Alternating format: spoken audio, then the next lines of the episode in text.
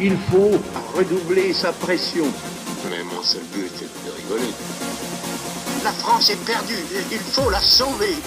Louis 64, le premier podcast humour et histoire de France et de Navarre. On est de retour sur scène pour l'enregistrement d'un épisode ô combien exceptionnel. Ça sera le dimanche 26 juin à 16h. On débarque au théâtre Le Bourville dans le 11e à Paris. C'est un lieu finalement à notre image puisqu'on sera rue des Boulets. Alors prenez vos places, que ce soit en physique ou même en live streaming. Vous allez pouvoir vous taper des barres avec nous également avec nos invités des épisodes précédents. Il y aura par exemple Fred. Oui, parce que quand on m'invite, je viens vite. Et Eh oui, il y aura également Quentin, David Azincote, Romain Desnormales, Mathieu, Zach et bien d'autres. Il y aura également ma chronique, mais rien à voir avec l'élection d'un président, de l'huile d'olive.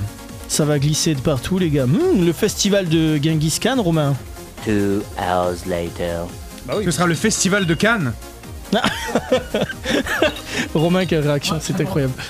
Josquin, il nous parlera du chemin de Saint-Jacques de Compostelle. T'as rencontré Dieu, Josquin? Oui, c'est ça. euh, J'ai rencontré Dieu et surtout de nombreuses meufs. Hallo, ich bin Kim. Oula, ça promet.